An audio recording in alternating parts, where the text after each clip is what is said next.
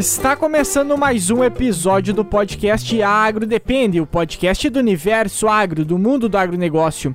E hoje nós vamos estar trazendo um tema para debate que é uma questão que influencia muito na tomada de decisão de muitos produtores, quando vai plantar, quando vai aplicar o defensivo, o melhor momento para colher e também é responsável por muitas vezes as frustrações que dá na, na, na, safra, que é a seca, é o excesso de chuva, que é o granizo, ou seja, vamos falar tanto do clima, vamos falar sobre agrometeorologia e o assunto vai ser esse hoje. Meu nome é Eduardo Sebastiani. Meu nome é Fabiano Soutis. E eu sou Marco Antônio dos Santos. Meu nome é Cassiano Sartordeck.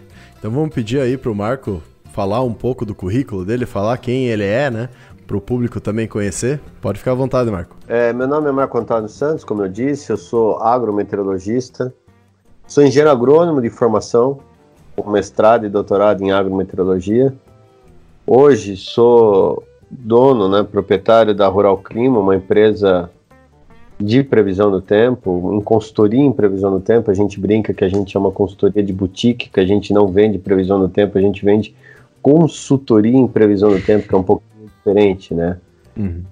E eu já estou nesse ramo há quase 12 anos aí, e com a Rural a, vai fazer agora 5 anos. O que acaba focando aí na questão da tua empresa, que nem tu comenta, uh, numa dos, dos fatores que mais influencia o agro e que muitas vezes mais pode ser uma forma de tu tomar uma decisão ou não, para tu ter uma lucratividade mais alta ou para ter uma frustração grande também se tu não cuidar esse, esse fator tão que não tá nas nossas mãos, que é o clima, né? Muitas vezes o pessoal bota pivô e tudo mais, mas a gente tem como interpretar ele mais ou menos, mas ninguém sabe direito como fazer isso, mesmo formado em agronomia. Uh, sem ter uma consultoria, que nem tu comenta, é difícil a gente conseguir interpretar e saber o que vai acontecer.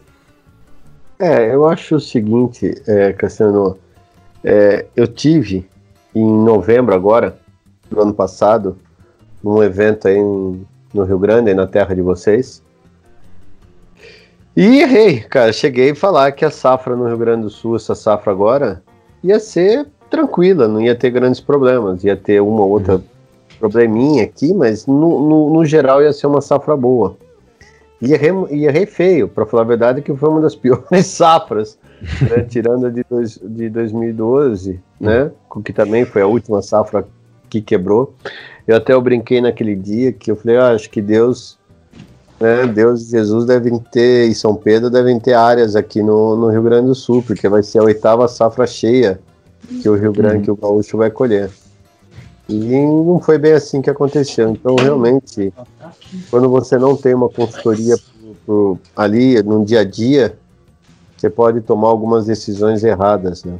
Nós ainda aqui no Noroeste escapamos um pouco, né? Foi mais feio para os outros, para todos os lados, menos aqui. Aqui teve uma frustraçãozinha, mas não foi tanto, né? Mas no resto do, do estado aí foi complicado.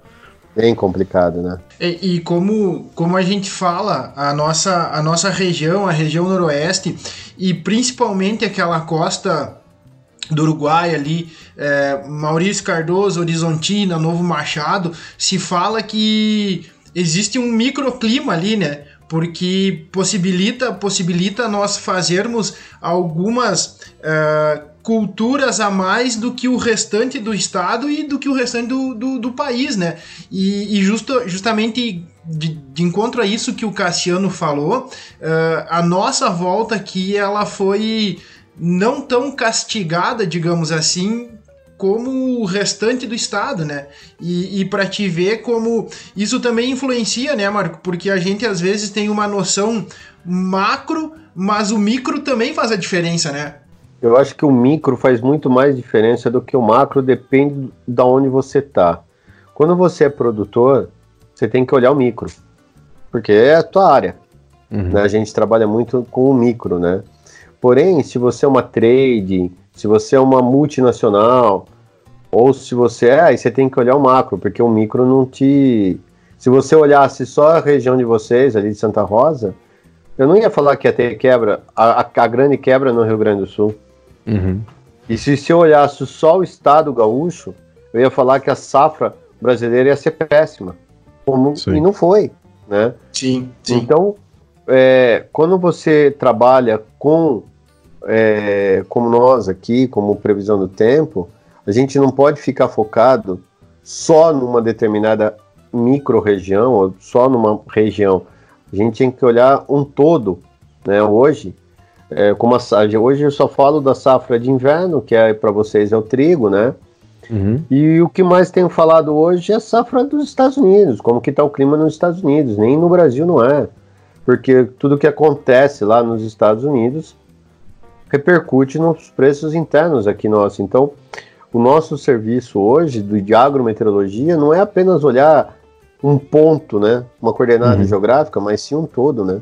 Ainda mais se a gente pegar no Brasil, que é um, um país tão gigantesco, né? né? Continental e heterogêneo, né? A gente tem uma parte que está totalmente ligada ao que vem do mar, nós aqui um pouco mais que vem do sul, vamos dizer assim, o, o ar, né? Outro que vem da água dos rios voadores da Amazônia. Então é uma zona para entender tudo isso aí, né? No final das contas. Pô, zona nisso, cara. Eu falo que a previsão do tempo é uma equação matemática tentando entender o caos. É uma boa. Não é, porque se você pensar. Não é, porque imagina o seguinte: qualquer previsão, é, qualquer modelo de previsão, seja ele um americano, europeu, japonês, qualquer um deles, é uma equação matemática, não para, não deixa de ser uma equação matemática com vários inputs, que são, você tem lá, a, são, dependendo da equação, são entre 140 a 160 inputs diferentes que são entrados, são, inputs são elementos que é desde a temperatura das águas do Pacífico até a quantidade de gases que tem na atmosfera, ventos, e, se, e desculpe a minha expressão, mas qualquer coisa que você colocar lá vai ser cuspido um número no final. Sim. Né? Então, muitas vezes, por isso que um modelo é diferente de outro. Você fala assim, nossa, eu olhei esse modelo, tá dando chuva para minha região, mas esse modelo não tá dando, ou tá dando mais chuvas, ou... porque são modelos diferentes.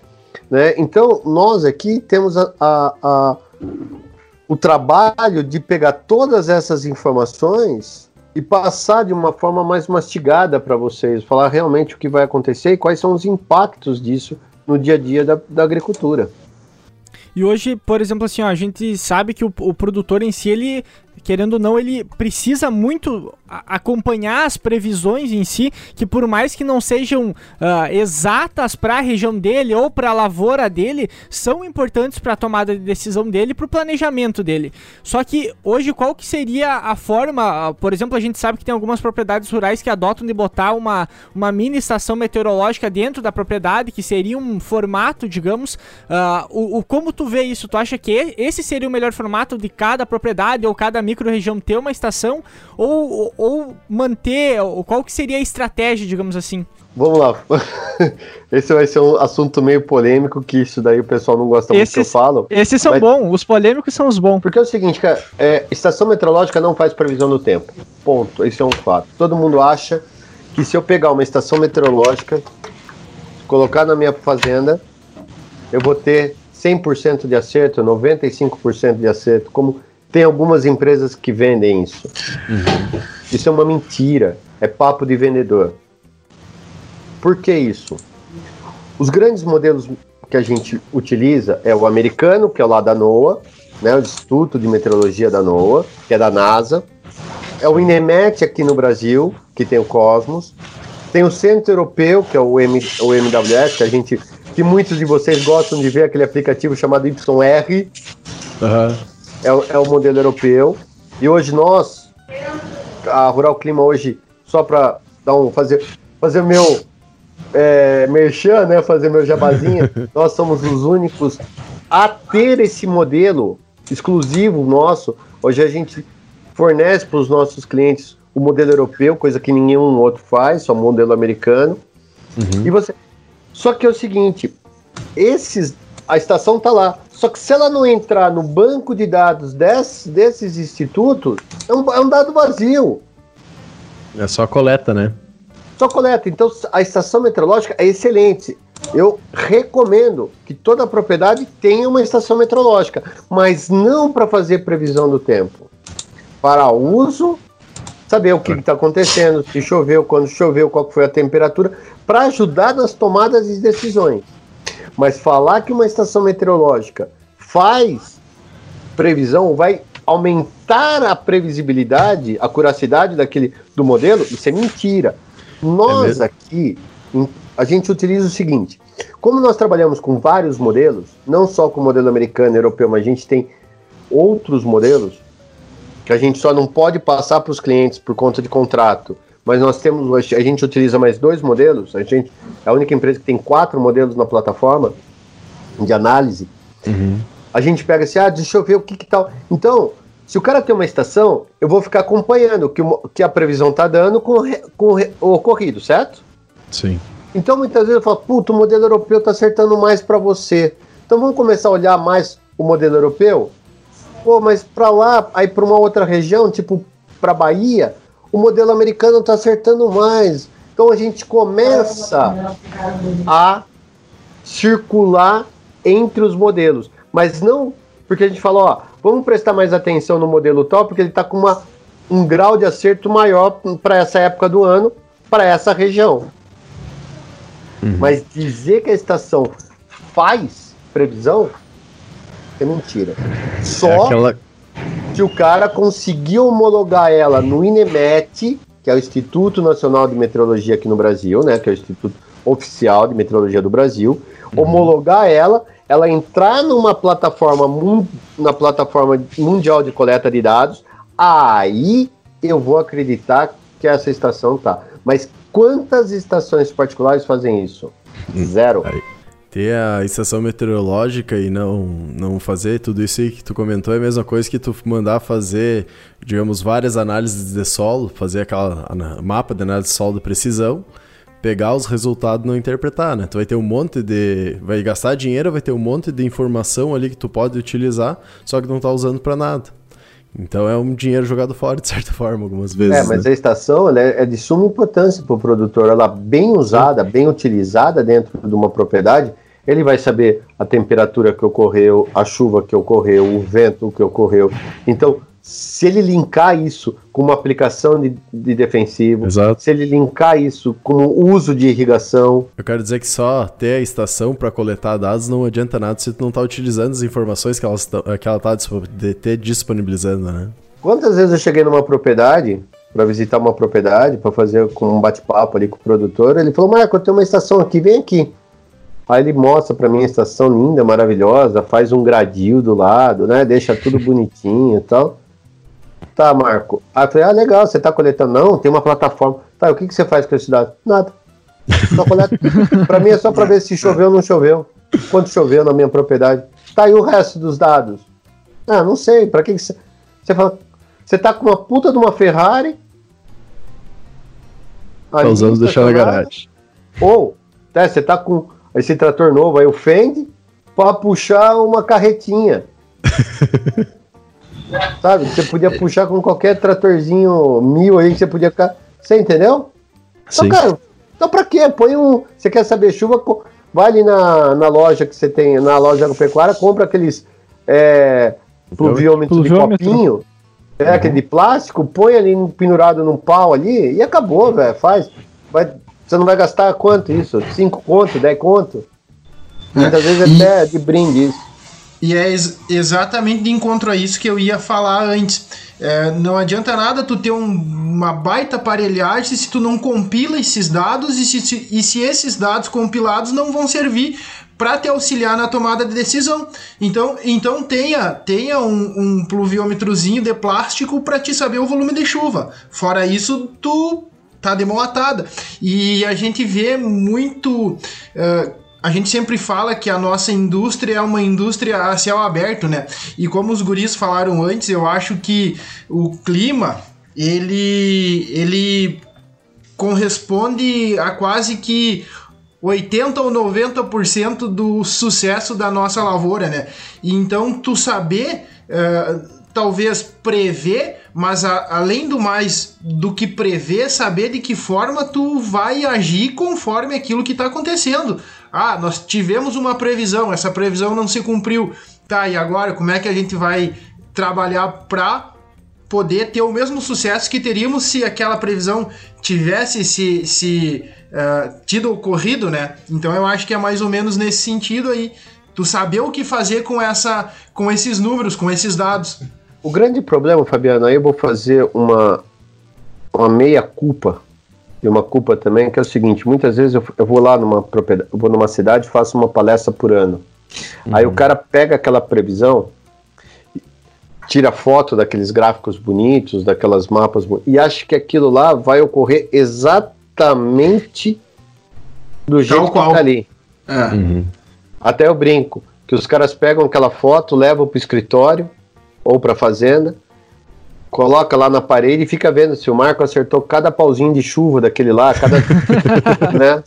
E fica quicando ali, ó, acertou, errou, tal. Só que a previsão muda, dependendo de como for, ela tem umas nuances.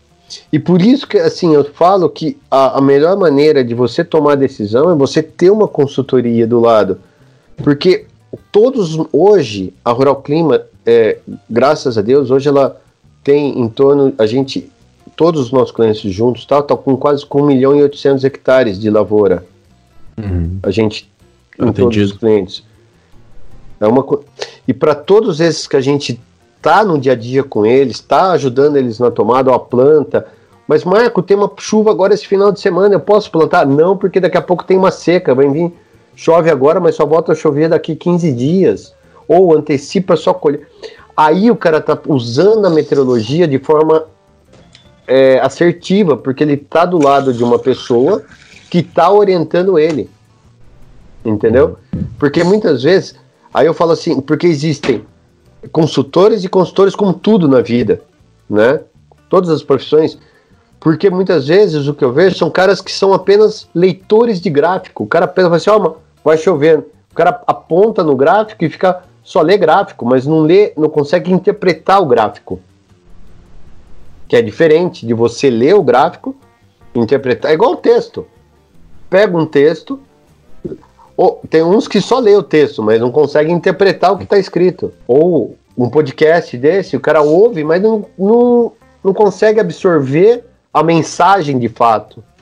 Aquela questão do analfabeto funcional, né? É, o analfabeto funcional existe também na meteorologia. O cara uhum. que é uhum. só leitor de gráfico. Então, eu acho que quando você tem um, alguma empresa que realmente, como a gente aqui da Rural Clima, que a gente trabalha com consultoria, diferente de venda, de, porque muitos caras falam, ah, Marco, eu não quero consultoria, eu só quero o, eu só quero receber o, o gráfico, a previsão. Cara, então você tem outras e você nem precisa contratar. Eu vou te dar passar aí uns 30 sites para você acessar de, gra de graça na internet, que tem um monte aí, fora o que você tem no smartphone, Sim. né? Todo smartphone já vem com uma previsão do tempo, né? Se é se é Android, se é Google, né? Se é Apple, hum. depende. E tem e aí você abaixa, você vai lá no Play Store, em qualquer loja de, né, de aplicativo, tem 700 Sim. milhões de, de, de, de aplicativos é. né, que você, você pode abaixar ali gratuitamente. Então, para que você ter uma consultoria se é você igual, vai ter só ler? É igual o GPS do celular, né? O celular tem o GPS, mas não é o mesmo GPS que tu vai utilizar para fazer uma semeadura, por exemplo, uma aplicação defensiva. A precisão, digamos assim, que tu tem no, no teu equipamento é completamente diferente, né?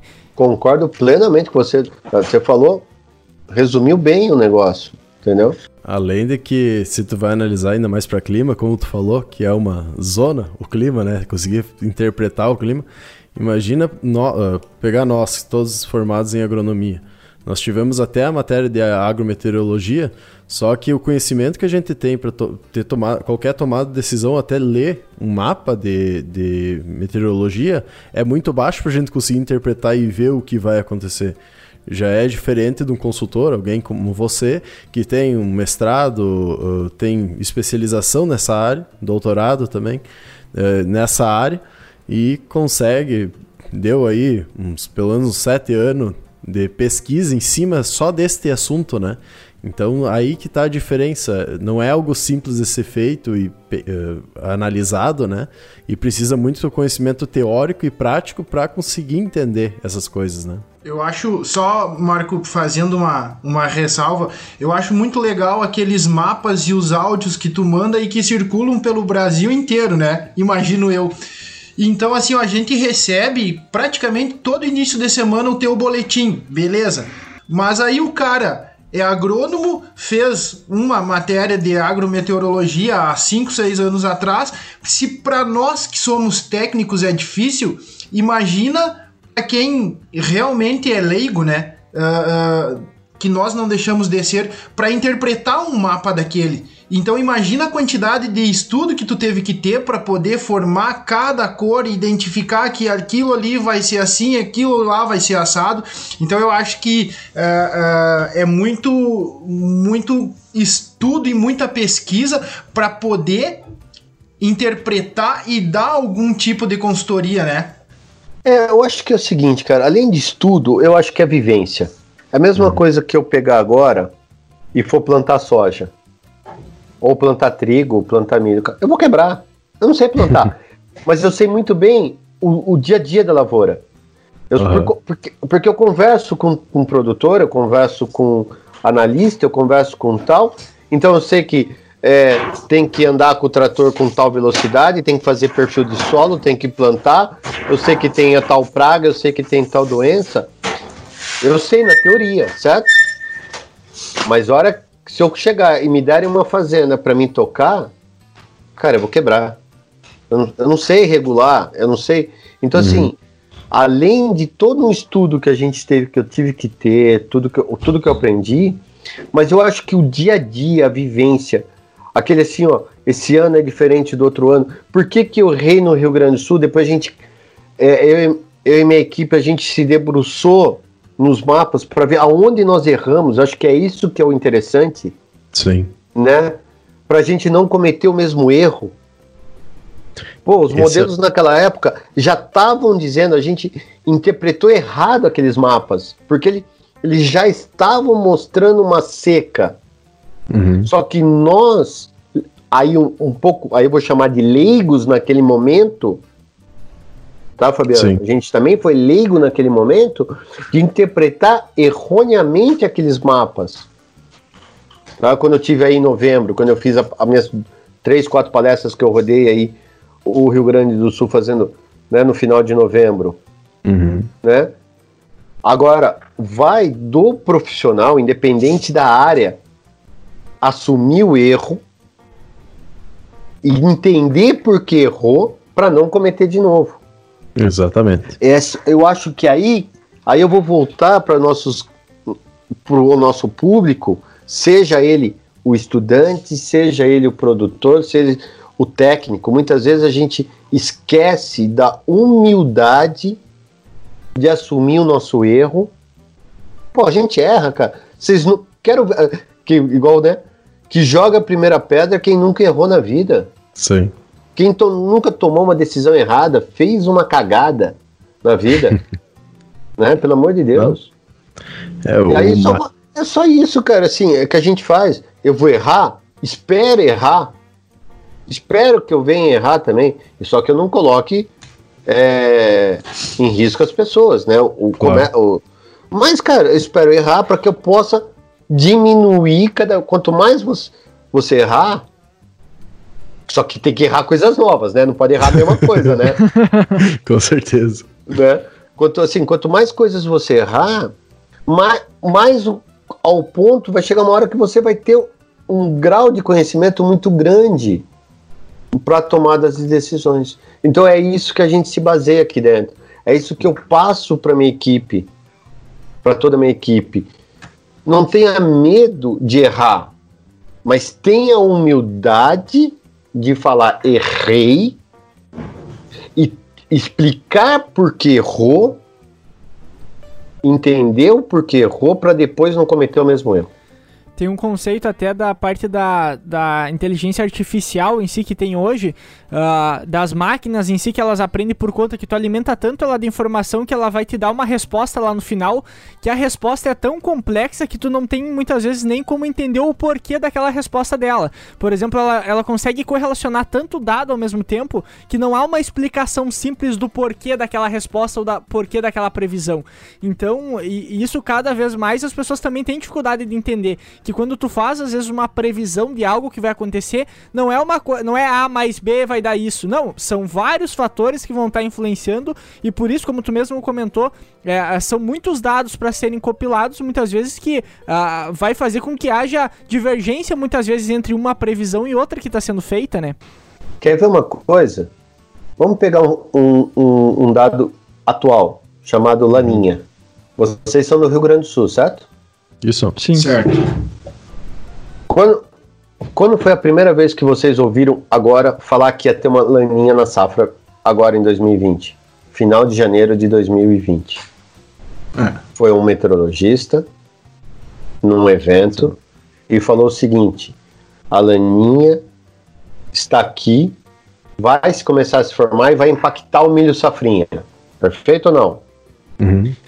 Passou mais uns 15, 20 dias, veio um outro meteorologista e falou assim: a safra 2021 vai ser com laninha e o, e o Rio Grande do Sul vai ter uma safra pior do que foi a 19 e 20. Vocês lembram disso ou não? Sim. Escorreu. Cara, vocês estão em plena colheita no mês de fevereiro, tomando um nabo enorme, um prejuízo enorme. Aí vem um cara e fala pra vocês naquele pior momento que vem vocês vai iam ter pior. a próxima safra ia ser pior do que você já tá tomando um ferro. Ou seja, você tá na UTI e o cara chega pra você e fala assim: Ó, meu filho, ó, é o seguinte, o, que, o medicamento que você tomou até agora, além de não ter funcionado, piorou sua situação. Ou seja, você vai morrer, velho. Cara, o cara morre de ataque cardíaco antes, do, antes, da, do- antes de a doença pegar ele. Isso não se Exatamente. faz. Primeiro, isso não se faz.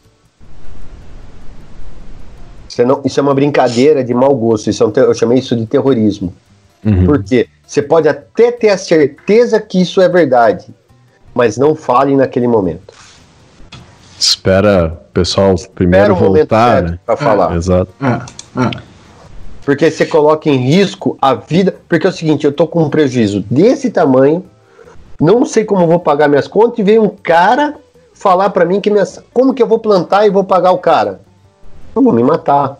Eu vou vender minhas coisas, porque. E aí agora. E eu cheguei lá em fevereiro e falei, não vai ter laninha. Lá no final de janeiro, início de fevereiro, eu tenho todos. Se vocês recebem meus áudios, pegam lá que vocês vão ver. Eu sempre, meu canal do YouTube tá ali.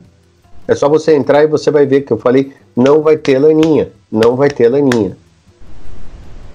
Em junho, saiu os modelos de junho. O que que agora todo esse pessoal que falava em laninha, o que que eles estão falando?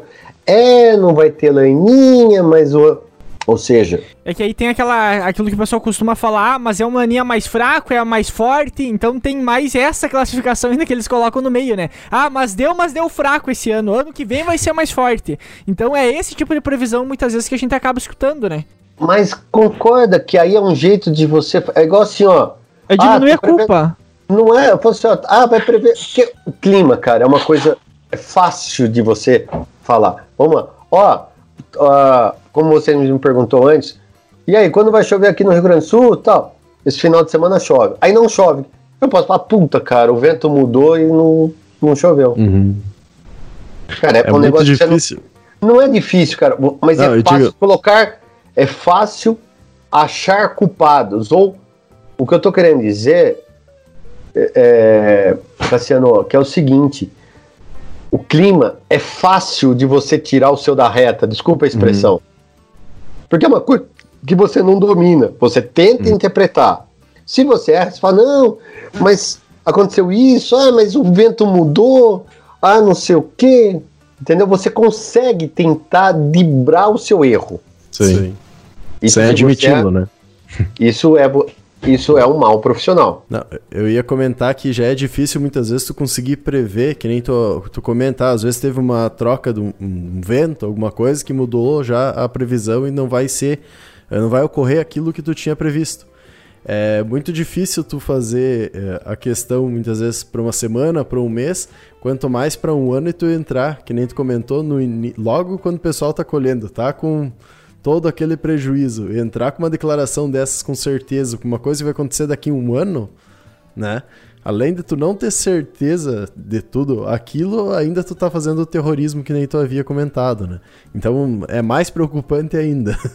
Desculpa, Eduardo, mas assim, ó, cara, o que eu vejo hoje, e aí tem uma, uma baita culpa, do- dois culpados. Primeiro, o ser humano pela, por ele do jeito que ele é, e segundo mídia social. O que os caras querem não é gerar conteúdo de qualidade, eles querem likes. Uhum. Esse que é o grande problema hoje das mídias sociais. O que você mais quer é likes. Foda-se a informação. Foda-se aquela informação é verdadeira ou é fidedigna. Eu quero likes. Alimenta a bolha. Eu quero que o pessoal vai lá e curta, ac- ac- é, acesse, pega a manchete e manda e dispara para todo mundo. É isso que eu quero.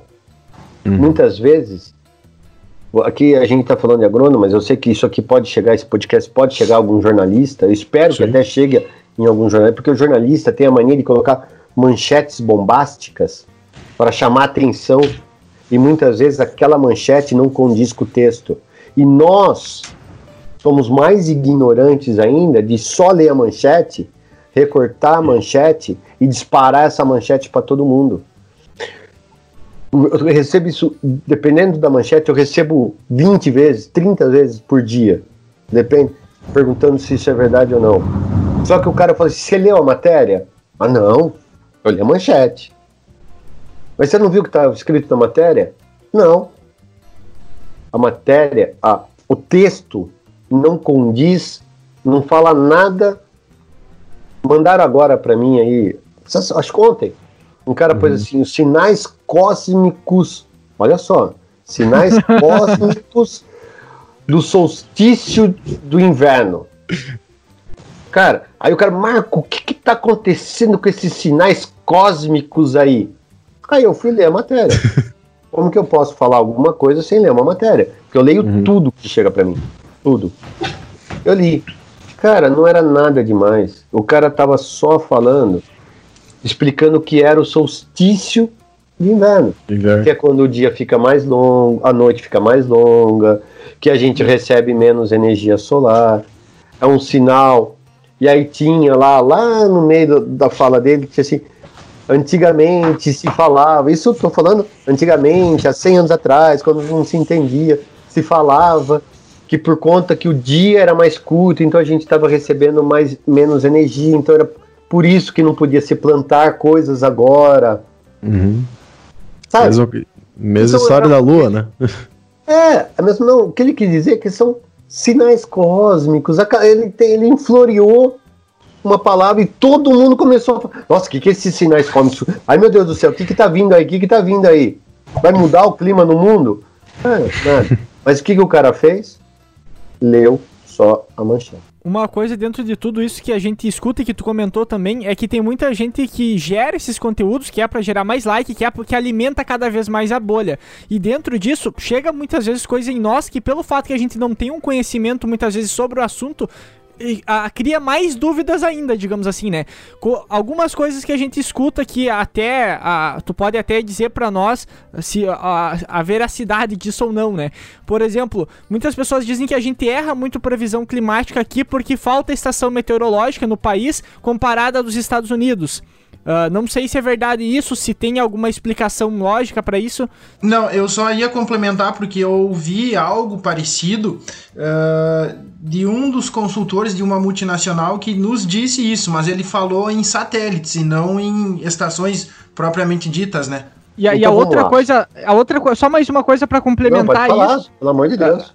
Ah, é, que dentro disso ainda tem muita ah, dessas previsões ainda que são feitas através dessa que, que fal, faltaria essas estações meteorológicas pra nós Uhum. que o efeito disso ainda é que agora o clima tá mais confuso ainda por causa do aquecimento global que antes era mais fácil de fazer uma previsão do que agora entende aí eu também não sei se faz algum tipo de sentido olha a cara já, né?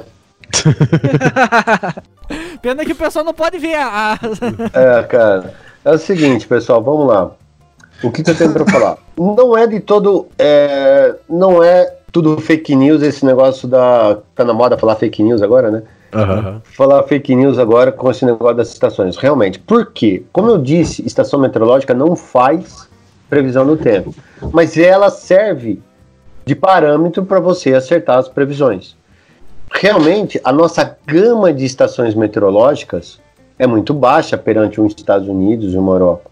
Nós temos aí 1.200 estações meteorológicas oficiais. tirando as particulares, tirando essas coisas, mas uhum. temos 1.800 ou 1.200 oficiais. E muitas delas inativas ainda. Ficam inativas por um bom tempo, ainda mais agora com a pandemia, que você não pode viajar tal, agora tá pior ainda. Uhum. Tá? Então, quanto mais estações a gente tiver, mais você começa a entender melhor, porque é o que você falou da inteligência artificial, vai alimentando o sistema. Então, assim, ó, eu fiz uma previsão, é, falei que ia chover tantos milímetros e a temperatura ia máxima e a mínima ia ser tanto, certo? Para aquele local. Se eu não tenho como aferir o dado, para mim vai ser sempre certo, porque eu não Sim. tenho como aferir esse dado. Se eu, se eu previ isso e deu algo errado, o modelo já vai falar: opa, deu errado. Da próxima vez eu vou tentar corrigir o dado. Você entendeu ou não? Ele Sim. se autoalimenta. Realmente, isso é uma verdade. E uma outra se... verdade. Pode falar. É como se fosse uma pesquisa. Quanto mais testemunhas tu ter, menor vai ser teu erro, né? É. É a mesma coisa. Vamos brincar com as eleições, lá com o negócio de Ibope, lá que todo mundo brinca. Uhum. O cara pega no eleitorado de uns, de uns 30, 40 milhões, faz 1.500 pessoas e acha que aquilo lá, tudo bem, que é tem uma estatística, tem uma coisa. É, só que se você conseguisse, antes de 1.500, você tivesse uma gama de 50 mil, o que, que era melhor? Sim, certo? 50 mil, claro. Mais é, confiabilidade. Uma coisa bem melhor. Hum. Quanto mais gente você pegar, quanto mais dados você tiver, melhor a sua estatística. É a mesma hum. coisa com a estação. É isso que funciona. Só que mesmo que a gente tivesse, aí vai outro dado importante, mesmo que a gente tivesse o mesmo número de estações meteorológicas que os Estados Unidos tem, que hoje ela tem uma, uma, um total de 15 mil estações meteorológicas oficiais, fora as outras, então ela tem 10 vezes mais estações do que nós, fora uhum. os radares meteorológicos, ela tem sobre, radar meteorológico também. Os Estados Unidos tem sobreposição de radares. Nós temos quatro ou cinco radares. Uhum. Fora satélite, fora tudo que vai coletando dados, certo? Sim. Além de tudo isso, a gente tivesse as mesmas coisas, a gente ia ter um grau de erro maior do que os Estados Unidos, porque a gente vive num país tropical. Esse é o nosso grande problema. Os Estados Unidos, a sua grande totalidade, está num clima temperado, onde o clima acontece mais regularzinho o caos da atmosfera é mais. É menos caótico. Uhum. Ela, ela gira. No tropical é caótico do caótico. É o caos total no uhum. tropical. Entendeu? Porque a gente tem as famosas pancadas. Quantas vezes vocês viram chover num canto da, num canto da rua e não chover no outro? Tá Aqui no estrada, Rio Grande do Sul. Você tá na estrada andando, passa passa por uma nuvem, 50 metros, vai, 100 metros depois acabou a chuva. Você fala, cacete, cadê a chuva? é isso. Isso, isso que aqui no... aquele, é um tucho, assim, parece um, um, um, como fala, um chuveiro, assim, ó. Uhum. Né, você tá, quantas vezes você tá de avião, você vê lá só uma, uma tucha, assim, ó, caindo bem naquela região. No, no, isso é clima tropical. Clima trop... Aí, vocês estão vocês estão em Santa Rosa, não é isso? Isso. Santa Rosa. Quantas vezes eu faço. Aí eu faço a previsão para Santa Rosa. O município é gigante, certo? Uhum. O, município. E isso tem um outro erro a previsão. A previsão é uma coordenada. Quando eu faço a previsão para Santa Rosa, é a, é, a, é a coordenada base da cidade. Que muitas vezes é o marco zero ali da cidade. Certo? Sim. Aí você tá 30 quilômetros de distância daquele ponto e quer que aquela previsão bata com a, com a tua fazenda. Pô, porra, cacete, como você vai fazer isso? você já tem um erro aí, entendeu? Sim. Pega.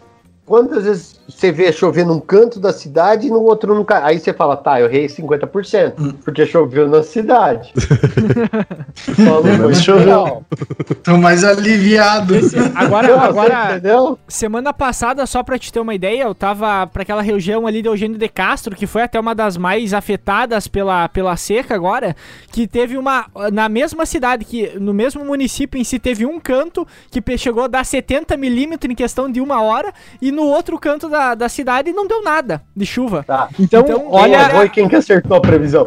Exato. Se você tá no lado do cara que choveu, cara, porra, A Rural Clima é uma baita de uma empresa. Aí o cara que tá do outro lado que caiu zero, meu, a Rural Clima é uma bosta. Bosta. Não acertou nada. Aqui, ó, falou que ia chover, não choveu nada. Não caiu zero aqui na minha propriedade. Isso que a gente tá falando no Rio Grande do Sul, que é o mais perto do temperado que tem no Brasil, né? Que É mais tá no fácil fazer previsão do tempo pro Rio Grande do Sul do que pro Mato Grosso, do que pro Sim. São Paulo. São Paulo é horrível fazer previsão do tempo, porque a gente tá. Vocês estão perto da linha do de câncer, sabe? Trópico de câncer. Então já é quase um, um- um tropical, é quase um temperado. Nós estamos na linha de- de- do câncer, que é a região já tropical, indo para o Equador, cara, que aí é um- uma outra situação. Cara, nós estamos no caos total aqui, sabe? Aqui muitas vezes você tem as quatro estações no mesmo dia. Como você quer... Então, assim, respondendo, né, Eduardo, a tua pergunta, é uma verdade que a gente, o fato da gente ter poucos instrumentos de aferição, que é estação meteorológicas, radares meteorológicos e satélites, isso influencia sim na previsão meteorológica. Se a gente tivesse muito mais estações, radares e satélites, a gente teria uma previsão, porém ainda seria uma previsibilidade menor do que a de um clima temperado, devido às nossas condições climáticas tropicais, ok? Uhum. Um Respondida a pergunta? E, a- e o outro ponto seria aquele ali que tu. Da, da, da careta, digamos assim, que em relação a que se hoje tá mais difícil ou não em função do aquecimento global. Aquecimento global é um tema que a gente pode deixar para um outro podcast, cara. Com porque aí certeza. senão a gente vai ficar aqui umas três horas discutindo, porque eu sou meio. Eu, eu não sou tão a favor desse aquecimento global que pregam por aí. Tá? A gente pode Uhum. deixar esse tema para um outro aí, um outro podcast que eu acho que é interessante. Então já fica o Mas convite. lógico, lógico é o seguinte, você tem o clima são várias camadas que a gente chama. Você tem Hum. primeiro você tem as estações do ano, o verão, nós estamos vamos falar o inverno, depois a primavera, verão e outono. Cada estação é marcada por as suas características. O, Rio- o inverno no Rio Grande do Sul tem uma característica, ele é úmido e frio. Já no Mato Grosso, no Cerrado, ele é quente e seco. Em São Paulo, ele é seco e com temperaturas mais amenas. Uhum. Então as estações do ano já têm a sua particularidade, tá, Eduardo? Em cima disso, o que interfere nisso daqui são as temperaturas dos oceanos. Laninha, El Ninho, o Atlântico. Esse, dependendo como tá, influencia nas condições normais de cada estação. Pode deixar ela mais seca, mais fria, mais úmida, mais quente, certo? Uhum. E acima disso, teria o tal aquecimento global, que estaria mudando. Porém, o que a gente observa é que os efeitos oceânicos são muito mais fortes do que os, os, os efeitos ter- da Terra, produzidos pela Terra. Uhum. Então, se você tem um oceano mais quente, um Pacífico mais quente, um Atlântico mais quente, isso tem um poder muito maior do que até o aquecimento global. Tá?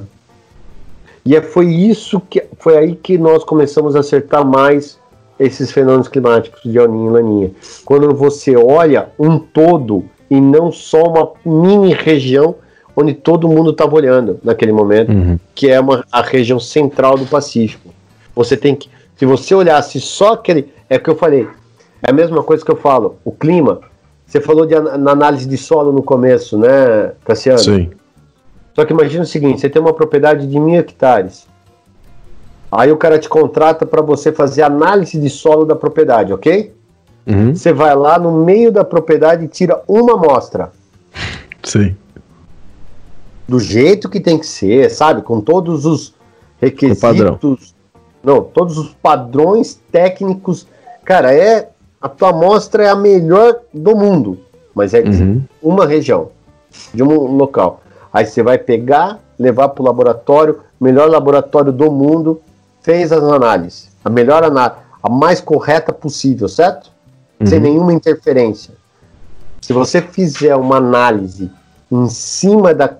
Você fazer uma recomendação, desculpa, em cima daquela análise, qual a chance de você errar? Gigantesca. Mesmo que você fez tudo correto, certo? Sim. Certo. Porque Só tem uma amostra, né? É Exato. pouco representativo. É o que todo mundo faz com isso. Uhum. O cara olha um fator e tenta adivinhar o clima os próximos 12 meses com um fator. Perfeito? Sim. Perfeito. O que a gente faz é coletar dados de toda a propriedade para Uhum. aí sim ter uma amostra. Muitas vezes separa, ó, vamos ver o que, que deu aqui. Esse solo é diferente desse. Então vamos separar. As... Não é isso que a gente faz? Separar por área e tudo mais. Por, É. por solo, por tudo, porque uma recomendação Uhum. de um solo arenoso não é a mesma de um solo argiloso, Exato, muito mais turfado, menos turfado. Então, o que nós fazemos com o clima é isso: a gente pega, analisa todos os conjuntos de fatores, tanto terrestres quanto oceânicos, e aí chega no veredito. O Marco, já que nós entramos novamente nessa questão de El Ninho e Laninha, ah, o conceito básico é o aquecimento das águas do Pacífico, né? Tu poderia nos explicar de uma forma ah, um pouco mais embasada quais as diferenças, quanto tempo dura um, um ano de El Ninho, um ano, um ano de Laninha, um ano normal, e, e isso acontece com que frequência? Tá, então vamos lá. O básico, El Ninho é o aquecimento das águas centrais do Pacífico e a Laninha o resfriamento das águas do Pacífico. É o inverso. Porém, El Ninho e Laninha são só dois rótulos. Eu chamo de rótulos. Então, Uhum. o brasileiro tem essa mania de rotular tudo. brasileiro não, desculpa, o ser humano. A gente rotula. Então, El Ninho e Laninha são dois, são dois fenômenos que acontecem. Para você ter El Ninho, falar que realmente estamos sob efeito de um El Ninho, há a necessidade de que a temperatura do oceano na região central fique por cinco meses consecutivos com uma anomalia maior do que meio grau. E aí tem aquela mais. Se ficar entre meio e um é fraca, de um a um e meio é moderada, acima de um e meio forte. E a laninha é o inverso. Cinco meses consecutivos com temperaturas menores do que meio grau e a intensidade é igual, certo? Só que no negativo. Isso chama-se laninha e el ninho. Os impactos disso vai depender de região. São fenômenos de macro escala que não, a- não atingem só o Brasil, não atingem só o Rio Grande do Sul ou só Santa Rosa. Não. Eles afetam o globo quando inteiro. acontecem. O mundo inteiro só. Com menor impacto na Europa e na África, na África Leste, na faixa leste da África, mas tem impacto no globo inteiro, principalmente nas Américas, Ásia e, Aust- e Oceania, Uhum. ok? Por estarem mais próximo do, do Oceano Pacífico. Isso. Uhum. Tá? É, isso é El Ninho e Laninha. Basicamente, não existe, basicamente não, não existe um, é, uma tendência. Ah, esse ano foi El Ninho, ano que vem é Laninha e outro é neutro. Ah, ele dura três meses, quatro meses, vai de. Não, ele é totalmente aleatório. Ele pode começar e terminar quando ele quiser. Sabe, não tem um, um padrão Padrão. padrão. Só para você ver como uma coisa é louca. O El, o, a Lani- o El Ninho é chuvas no Rio Grande do Sul e seca no Nordeste, certo? Uhum. E a Laninha é o contrário, é seca no Sul E chuva no Nordeste. Nordeste. Tá. E se eu falar para vocês que a safra 19 e 20 foi toda ela influenciada pelo El Ninho, vocês acreditariam em mim? Sim ou não? Não. Difícil. Mas foi. Louco, né? Aham. a NOAA, e não, não é o Marco Antônio, não é o Rural Clima que está falando, pelo amor de Deus. Isso é Uhum. dados oficiais da NOAA, a mãe dos institutos de meteorologia. Ela disse que de outubro a abril estávamos sobre a atmosfera estava sob efeito de El Ninho. Puta que pariu, cadê, então cadê a chuva que, do verão no Rio Grande do Sul? Cara, o Atlântico estava frio. E o Atlântico Frio não deixou as frentes frias se formarem sobre, sobre o Rio Grande do Sul. Então teve outro lado também, né, que tem que ser pego. Você entendeu? Uhum. É, é, uma, uma vez até uma, eu tentei me aprofundar, aprofundar a moda de dizer, né? Mas tentei buscar um pouco mais sobre Laninha ou El Ninho, e aí tu começa a entrar até o porquê acontece, a, porquê esfria as águas, aí tem aquela formação dos ventos a, a, alísios, alísios. isso.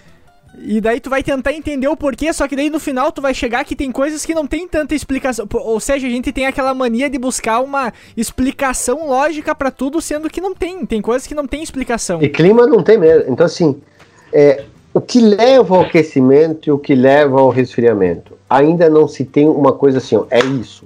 Uhum. Tá? Ainda não tem uma teoria assim, ó, é isso.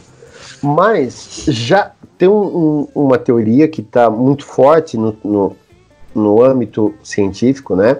Que é o seguinte: são as atividades solares. Quanto maior for a atividade solar, né? Uhum. Quanto mais energia chega no globo, no, no Brasil, no Brasil, desculpa, no, na Terra, uhum. a como você está na a, acontece na linha de Equador, é uma região que recebe muita energia, então uhum. aqueceria as águas do Pacífico e os ventos ali, aqueles que sopram, são ventos de superfície, dá a entender que eles diminuem a intensidade e aí você aumenta a quantidade de calor, porque você não tem o vento para tirar esse calor. Então você teria um aquecimento das águas. Quando a atividade solar está em quando o Sol está com menor atividade solar, uhum. você não teria tanta energia chegando e você teria uma, um resfriamento e um aumento dos ventos alísios. O grande problema é os ventos alísios ocorrem quando se aquece ou aquece porque diminui os ventos alísios? Essa é a grande dúvida. Uhum. É aquele efeito Tostines que a gente brinca. Ele vende mais porque é crocante ou é crocante porque vende mais? Aí vocês lembram dessa brincadeira, dessa, né, dessa, dessa propaganda. Uhum. A única dúvida é, o, o, com o sol, né, o Sol aquecendo mais o, a superfície do oceano diminui os ventos e aí aumenta o calor, ou primeiro diminui os ventos e aí quando você está recebendo mais sol, mais energia, aquece mais. E o inverso é proporcional. Você tem uma ideia do que acontece, não de como acontece, né? é. por que então, acontece. Então hoje a gente sabe quando você tem oninho, quando você tem laninha, o grau de intensidade, quais são os impactos. Isso a gente sabe muito bem. Não uhum. sabemos o que se, por que se forma. O dia que a gente realmente saber esse é o motivo, com certeza a previsibilidade desses fenômenos serão muito mais acerteiros, serão muito mais fidedignos. Mas, mas hoje a gente se baseia em alguns fatores para falar, pelo menos nós aqui da Rural Clima, a gente se baseia muito nesse no, no fator global. Tá Só para vocês terem uma ideia também, com uma coisa muito louca, vocês sabem onde fica o Oceano Índico, né? É entre a Austrália e a, e a Índia ali, certo? Uhum. Ali naquele que banha ali o sul da Sim. Ásia. O, o, o, sudoeste da Ásia, certo? Só para vocês uhum. entenderem geograficamente. Vocês sabiam que depende da temperatura de como que está o Oceano Índico, ele pode interferir na amplitude da nossa frente fria aqui? Olha que loucura. Lá no outro lado.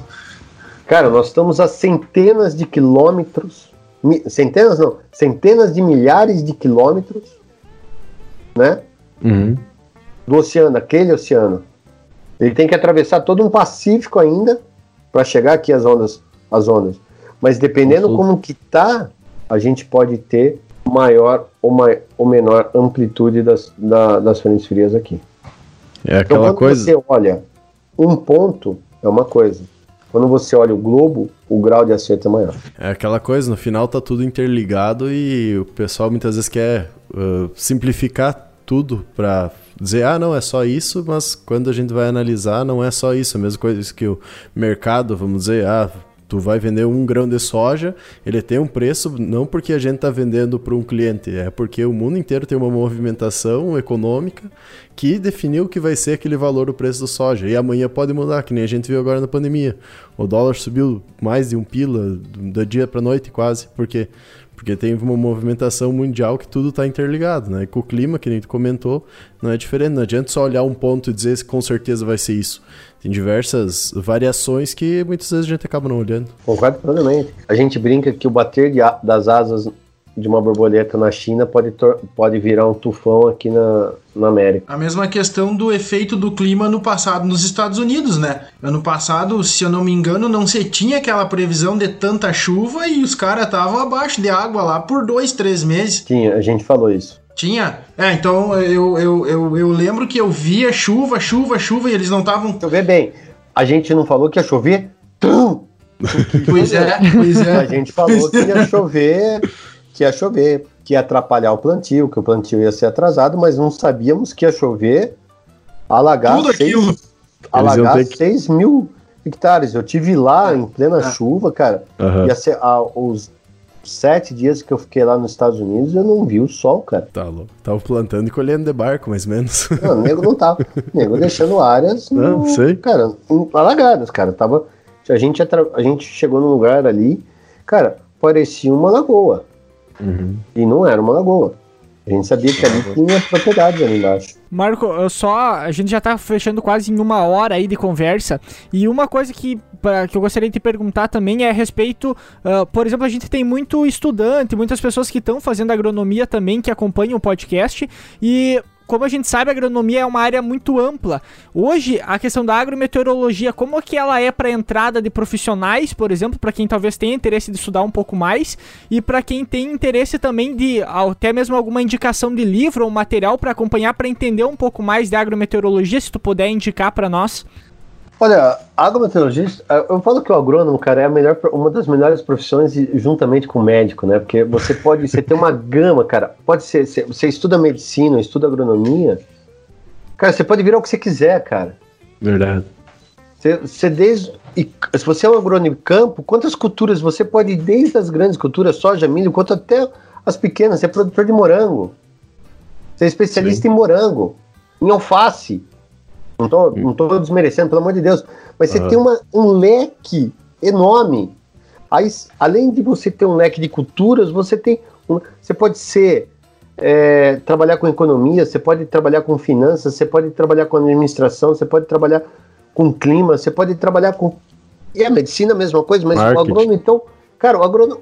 O cara que faz agronomia, ele é um. Cara, ele pode. Ele tem um leque de oportunidades na frente dele só não, uhum. só não vai para frente quem realmente não é bom profissional. O agrônomo tem isso, ele tem um conhecimento gigantesco de tudo que acontece. Ele pode, né? Ele, ele pode ser um vendedor, ele pode ser um, cara, um entomologista, né? E uhum. o, o agro também é uma dessas áreas, certo? Hoje é um, é um ramo um pouco mais fechado a, o setor da agrometeorologia, não é como um, um profissional de vendas, um, professor, um profissional da entomologista, um fitopatologista que tem mais campos. O, a, a agrometeorologia é um campo um pouco mais restrito para você entrar, certo? Porque existem poucas empresas especializadas, existem poucas é, oportunidades para esse profissional. Uhum. Infelizmente, eu gostaria que tivesse mais. Aí você vai, aí você tem tem muito mais agrometeorologistas no, no ramo acadêmico do, do que, profissional. no profissional. São poucos os agrometeorologistas que, que trabalham com, no comercial como eu. Uhum. Só pra você ter uma ideia, a minha, uma das minhas funcionárias, a Ludmilla, ela é, ela é PHD em agrometeorologia, ela é mais até do que eu. Uhum. Eu brinco que ela é até mais, porque ela fez PHD, eu só tô até o doutorado. Só que ela nunca veio trabalhar. Ela, só quando eu, é, em 2016 que eu formei a Rural, que eu já conhecia ela de tempo passado, a gente fez mestrado junto. Uhum. Não vou nem falar época para não falar medo, né? Para não falar que é falar né? Não, né? Foi só, né? Fiz isso lá em atrás, né? Estou formado há 25 anos, já 26 anos formado. É, ela falou assim, Marco, tudo que eu estudei eu tive que quase jogar fora, porque o comercial é diferente. O uhum. dia a dia da agrometeorologia é muito diferente. Lógico que o acadêmico, né, a nossa base acadêmica, nos dá um, um conhecimento melhor para aplicar, não tenha dúvida, mas assim, Sim. como eu disse, o dia a dia é diferente. Quantas vezes um agrônomo sai da faculdade e vai para trabalhar pra, numa fazenda e fala, cacete, eu não sei nada, né? Quanto mais, quanto mais, quanto mais tu, tu entra na faculdade achando que não sabe nada, né? Ou melhor, que sabe tudo. E tu passa a metade da faculdade tu vê que não sabe nada. Quando tu termina, tu tem certeza que tu não sabe nada. é, mas muitos aí saem pensando que é donos de si, né, cara? Que sabem É, tudo. também. Mas, Mas, a, eu- ma- mas a vida assim, o mostra agro pra eles ligeiro. É, mas o agro é. A vida vai mostrar isso ligeira, ligeirinho, ligeirinho. Mas assim, ó, o- existem vários livros, né? Existem alguns autores bem legais aí que, que tem a Exalc, é, o Camargo, não, o- eu tive, eu tive, é, é, eu tive a honra, cara, assim, eu tive, isso é uma coisa que assim, é, eu fiz uma vez uma, um outro podcast falando da minha carreira, e graças a assim, isso é uma coisa que eu rezo, eu agradeço todos os dias de ter colocado os grandes, os grandes profissionais no meu lado. Isso e eu tive a humildade, humildade de pegar, sugar eles, literalmente, sabe aquela coisa assim, sugar. Eu, é, um do meu primeiro mentor, meu primeiro orientador da, da agrometeorologia foi o Dr. Anjo Paz de Camargo. O cara trouxe a agrometeorologia para o Brasil. Ele, não sei se vocês recordam de, um, de uma equação de agrometeorologia de source weight meter para calcular balanço hídrico da água de source weight. Esse cara é um americano que inventou isso e ele e esse meu mentor, ele foi para os Estados Unidos e teve aula com esse cara. E eu tive o pri- privilégio de ter aula com esse cara. Ah. Então assim, de conhecer por profundo. E aí, e com grande. Então, assim, o Camar, é, Dr. Ângelo Paz de Camargo, procura um livro sobre ele. Marcelo Bento Paz de Camargo, que é o filho dele, que eu também, que eu também fui orientador dele, fui orientado dele. É, Angelossi, é, preciso pegar essa assim. A Exalc, o, o setor de física e agrometeorologia da Exalc também tem. Aí em Santa Maria, perto de vocês, aí tem um professor fantástico também aí. Tem um professor fantástico aí também. Eu esqueci o nome dele, uma vez a gente fez uma palestra junto. Aí eu fui atrás, esse cara também é muito bom. Então, de uma certa forma, existem alguns livros aí, eu posso até passar algumas literaturas para vocês, será um prazer, Uhum. tá? Não, Mas passa é, tem e cara, assim, é dep- e depende da área da agrometeorologia, né? A agrometeorologia dentro da agrometeorologia também tem algumas áreas. A minha especialidade é em tecnologia da produção agrícola. Eu estudei muito a tecnologia da produção agrícola, os fatores climáticos que afetam a produção agrícola. Essa é minha é meu embasamento científico, é a minha linha de trabalho. Então acho que isso que me fez também ter um pouco mais de nome na agrometeorologia por conta dessa linha de trabalho que eu tive, né? Não, e uma coisa que tu comenta, esses livros aí, vamos fazer uma publicação, então depois tu nos passa o nome deles, a gente faz uma publicação no Instagram pro pessoal aí ter acesso também e conhecer algum desses dessas literaturas que tu comenta.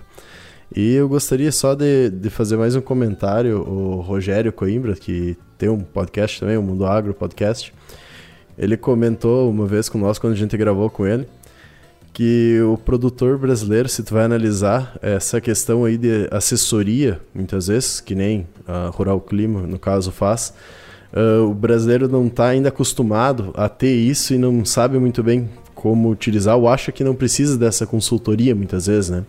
Só que ele não consegue entender, que nem ele comenta, o que que te faz diferente de mim, que sou produtor e, e produzo há 20, 25 anos, né?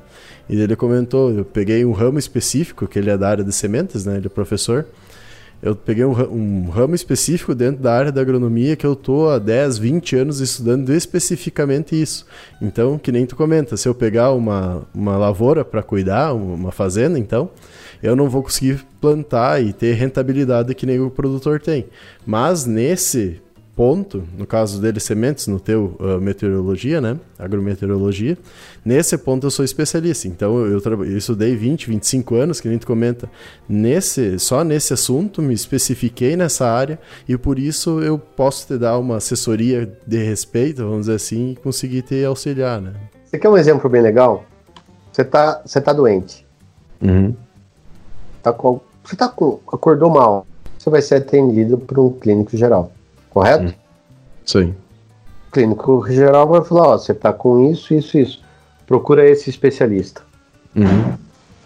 O produtor é o clínico geral e nós somos os especialistas.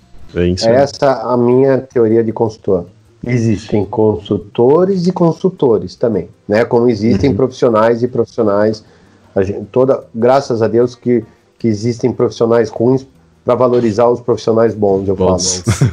Espero que tenha e tenha alguns mais ruins aí para valorizar cada vez mais o profissional bom, Bom. né? É assim É que como- funciona. É como Mas é diz isso o. que- é isso que funciona, tá? É o que o. Esqueci o nome dele, como que você. Desculpa te cortar. Como que você falou que é o nome do cara que vocês entrevistaram? Ah, o Rogério Coimbra? É o Rogério Coimbra? Eu traduzi. É o, é o, é o médico que é o clínico geral e o especialista. Uhum. Se você tá com. Se você quebrou o seu pé, você não vai no clínico geral, você vai? Você vai no ortopedista. Uhum. Por que, que você vai no ortopedista e não no clínico geral? Porque Porque ele você tem tá com aquele problema, ele tem um conhecimento para colocar teu pé no lugar de novo. o clínico geral vai lá e vai te falar, ah, vou pôr uma faixa aqui, ó, e toma esse anti-inflamatório aí para aliviar a sua dor até, até você procurar um ortopedista para ver o que realmente aconteceu. Isso é virose. É, virose, né? É como, como diz o slogan da instituição que nós estudamos, né? O conhecimento faz a diferença. É, mas é isso mesmo, cara. Não deixa de ser. É. E quanto mais você conhece, quanto mais profundo você, quanto mais especialista você, porque você vai afunilando. A- faculdade te abre um leque. Aí, com o tempo, você vai afunilando o teu conhecimento. Sim. Foi um, um- um mega produtor de soja, ou de, aí na tua região de milho e soja, certo? Uhum. o melhor, o cara que mais produz, o cara que faz tudo certinho, leva ele para produzir batata aqui em São Paulo. Quebra. Será que esse cara vai dar certo? Ele tem o conhecimento do plantio, ele sabe maquinário. Agora faz ele plantar batata. Uhum. Exatamente. Só que se ele pegar para ele vai ter que ter um especialista para falar, meu amigo, como que eu planto batata aqui? Me ensina aqui, ó. É bem isso aí. Bem isso aí. E com essa explicação, acho que vamos dando fim aí ao episódio. Já estamos fechando uma hora e pouquinho aí do episódio. Primeiramente, agradecer ao Marco aí de ter aceito participar do nosso episódio. Já fica o convite para gravar próximos, outros episódios aí para frente. Estamos Já vou deixar dois disposição. episódios prontos aqui. Vamos falar da safra, que não deu tempo. Vamos falar de clima, como vai ser a safra 2020-21 para o produtor gaúcho. Acho que é legal. Uhum. E vamos, qualquer coisa a gente fala um pouco de aquecimento também, que acho que é um tema bem legal. É válido. Show Então já bola, tem dois então. podcasts prontos aí para vocês. Pra Já frente, tá, aí, pes- já, já tá alinhado, então. pra frente, pessoal, então ficam atentos aí que vamos ter mais, mais episódios aí com, com o Marco. Então já falou aí ó, os assuntos. E no mais, dá um, um, um minutinho aí pro Marco falar um, também um pouco da empresa dele aí, do trabalho dele. Pode ficar à vontade. Cara, não tem assim, eu só eu coloco a Rural Clima à disposição de todos aí, a gente é, entrar em contato, é só procurar lá no, na internet o site da Rural, simplesinho lá, ruralclima.com.br, tá lá todos os nossos contatos. Né, a gente também tá nas redes sociais, no Instagram, é só procurar lá Rural Clima na- nas redes sociais, no, no canal de YouTube também, me procurar o Marco Antônio lá. Né, Acho que muitos de vocês me conhecem por lá. Né, da- e fora os vídeos que são circulados aí diariamente nas redes sociais também. É, até desculpe a minha brincadeira, mas aí um, teve um dia que eu tava no Tocantins, eu tava indo para uma palestra com um cara, o cara, né, a gente na caminhonete, ele falou, Marco, tem, tem um problema aí de eu parar aqui na para pegar um produtor que vai com a gente? Eu falei, não, vamos embora. O cara entrou, o cara ficou me olhando, velho, mas ficou me olhando, mas encarando. Olhei pra ele e falei, desculpa, cara, mas eu sou de Campinas, mas não jogo nesse time não, tá? cara, mas o cara deu uma encarada assim, falei, caramba, né? Aí ele falou, Marco, cara, você é esse cara aqui, não é? Aí ele me mostrou um vídeo que ele tava. Ô, cara, eu tava assistindo agora, antes, esperando vocês assistindo um vídeo que você tava falando da previsão. Eu nunca tinha visto o cara. Então, assim, é Ah. legal isso, cara. É é legal as pessoas nas redes falam, Marcos, você acertou. Então, eu coloco a Rural Clima à disposição de vocês, dos profissionais que quiserem entrar na área de agrometeorologia, conhecer mesmo os profissionais que estão saindo da faculdade, querem entender melhor, quer ou até mesmo ser orientado, estamos aqui para isso. Né? A gente dá, eu tenho bastante é, é, pessoas que, alunos que me, me chamam, Marco, quero entender melhor. Meu, esse é um cara que eu tenho um privilégio enorme, um prazer enorme de ajudar, uhum. tá? E também os produtores que estão ouvindo, as empresas que estiverem nos ouvindo, se quiserem ter a consultoria da Rural Clean, é só entrar em contato que nós teremos aí o maior prazer em atendê-los. Bom, os contatos aí do Marco, então, vamos botar na descrição do episódio. Quem quiser vai estar ali disponível. E no mais, novamente agradecer a participação, convidar o pessoal a seguir também nós nas nossas redes sociais aí, entrar em contato conosco, as nossas informações também estão nos, uh, na descrição do episódio. E também ouça nossos outros episódios aí que estão na, na, nos agregadores podcast. E até a próxima, pessoal. Valeu, tchau, tchau. Feito, moçada, abraço. Parabéns a todos vocês e sucesso aí, galera. Sucesso mesmo. Muito obrigado.